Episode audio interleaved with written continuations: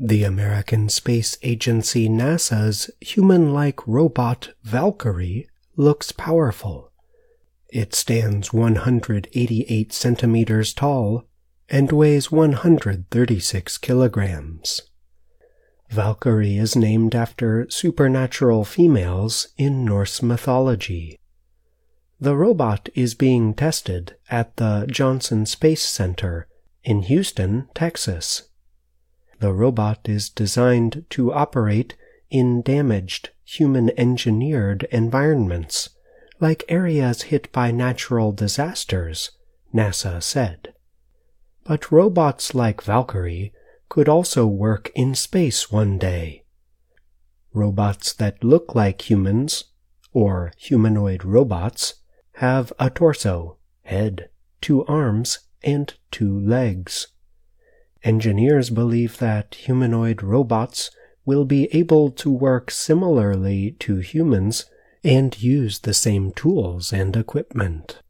They just need the right software.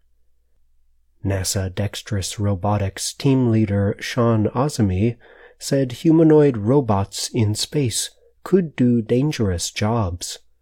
Such jobs include cleaning solar panels or dealing with equipment outside the spacecraft.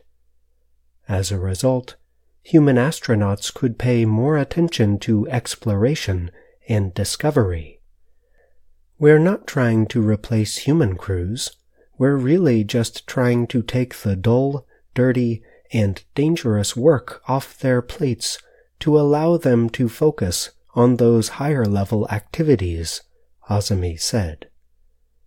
NASA is partnering with robotics companies like Apptronik, which is based in Austin, Texas. The goal is to learn how humanoid robots developed for purposes on Earth could help the development of future humanoid robots meant for space.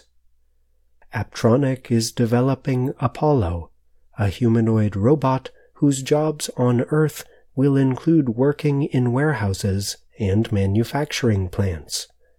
The robot can move packages and organize objects.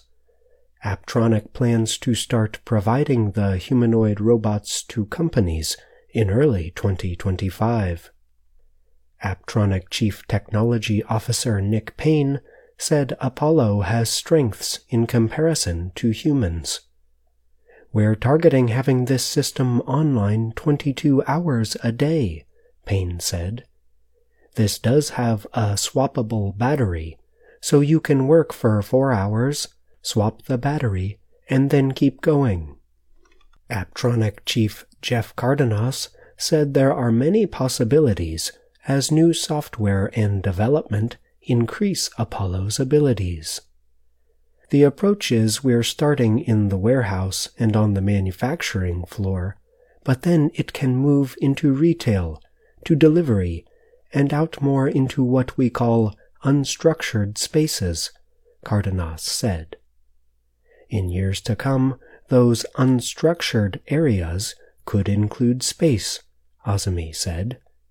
He said the robots are being designed so they can be easily changed to do many different jobs. Robots like Apollo are designed with modularity in mind to be able to adapt to many applications, Azimi said. Azimi added that NASA is aiming to find out what areas it needs to look into to bring a terrestrial system into the space environment.